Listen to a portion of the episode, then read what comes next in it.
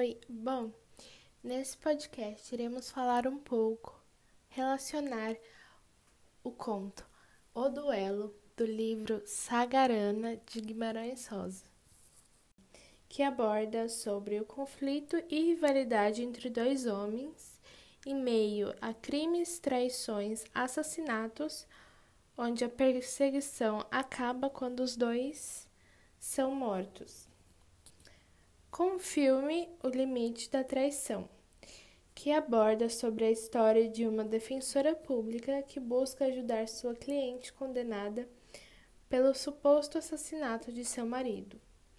As duas histórias retratam situações de traições e tragédias, então esse é o foco de nosso trabalho.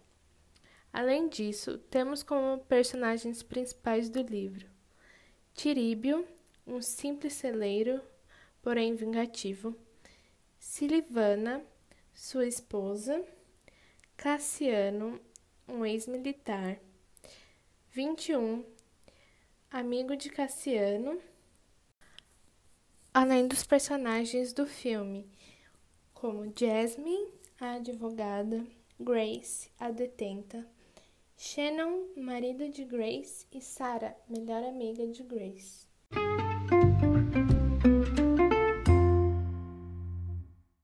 Bom, eu vou falar um pouquinho sobre a primeira traição no conto Duelo, que traz a história de Turíbio Todo, que era um homem cruel e vingativo, mas nessa história ele tinha razão.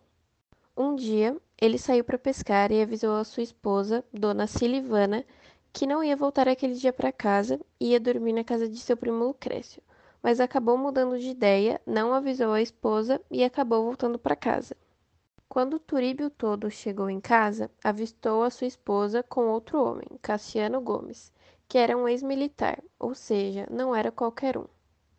Turíbio finge que não viu nada e volta para casa no dia seguinte. Trata a esposa super bem, mas planeja vingança contra Cassiano Gomes. Quando Turíbio vê Cassiano, atira em suas costas, mas depois acaba percebendo que não era Cassiano, e sim seu irmão, Levindo Gomes.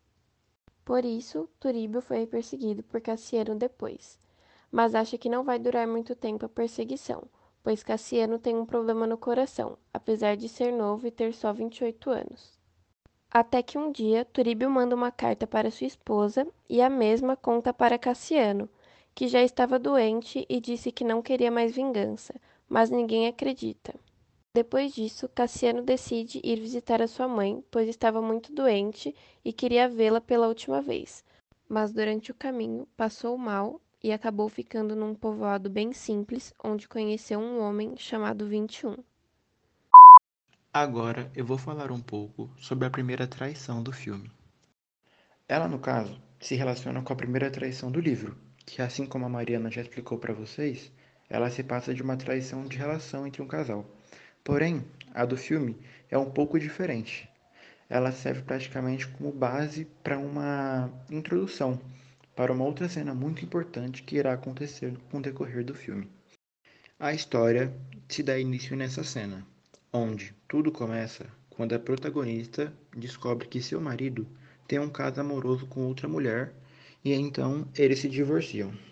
Assim, quando seu ex se casa com um amante e ele e seu filho resolvem se mudar para morar juntos, Grace, que é a personagem principal, se vê sozinha e desiludida, querendo sim viver um novo amor, porém a partir daquele momento ela não tinha mais esperanças, já que essa traição tirou muita força dela, deixando ela sem acreditar que tal coisa viesse a acontecer novamente. Bom, essa foi a primeira traição do filme, que ela se passa basicamente como uma deixa para que a próxima traição viesse a acontecer. É uma cena muito importante que ela traz a ligação dessas duas traições. Bom, eu vou falar sobre a segunda traição do livro Duelo. Como a Marina explicou anteriormente, é... Cassiano Gomes se instalou numa região onde morava a mãe e conheceu Timpim 21. 21 porque ele era o 21 filho de uma família, e sendo o mais novo. Cassiano Gomes acaba falecendo por conta dos problemas no coração e a notícia chega até Turíbio.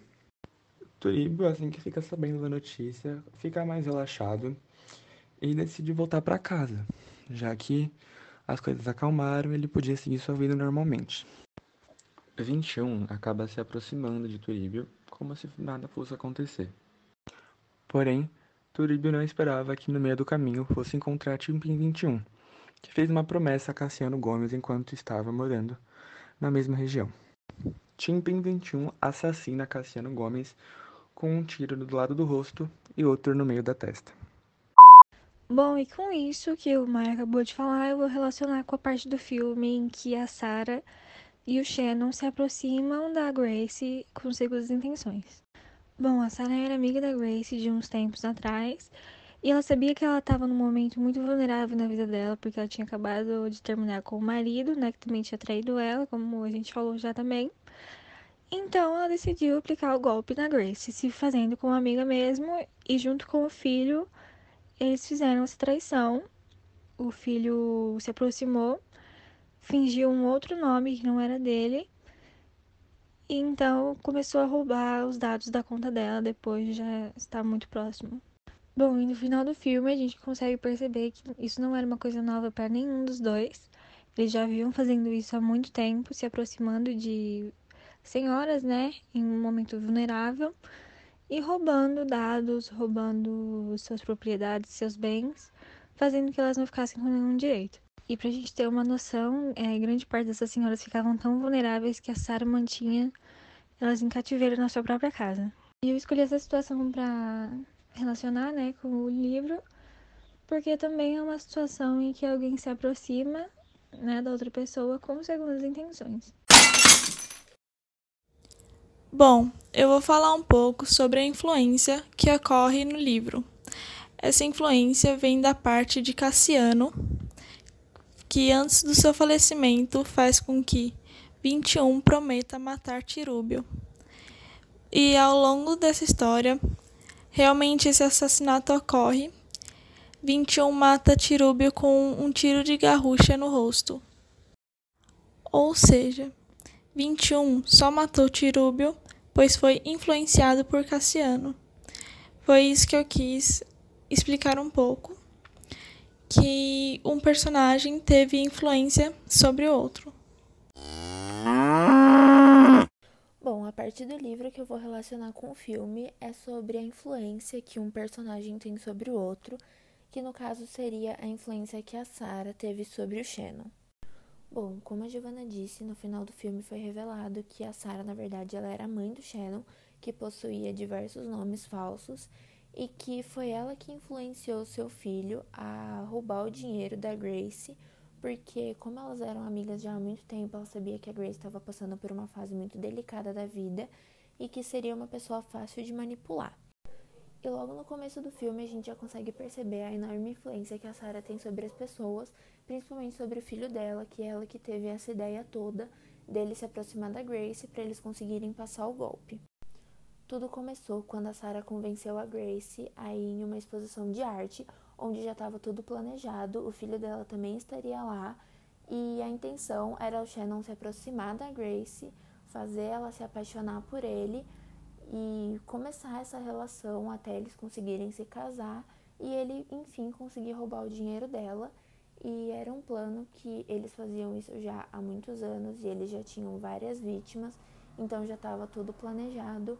E ela consegue realmente convencer a amiga nessa exposição de arte e eles se conhecem lá e é onde tudo começa. Por fim, o Shannon ele acaba morto por um policial que era marido da Jasmine, que foi advogada da Grace, e a Sarah ela acaba conseguindo fugir e escapar. Nas cenas finais, a Sarah aparece oferecendo seus serviços, entre aspas, em busca de novas vítimas para ela poder dar o golpe, mesmo sem o filho dela. Bom, esse foi o podcast de hoje. Espero que todos tenham gostado. Para mais podcasts é só seguir o perfil e é isso.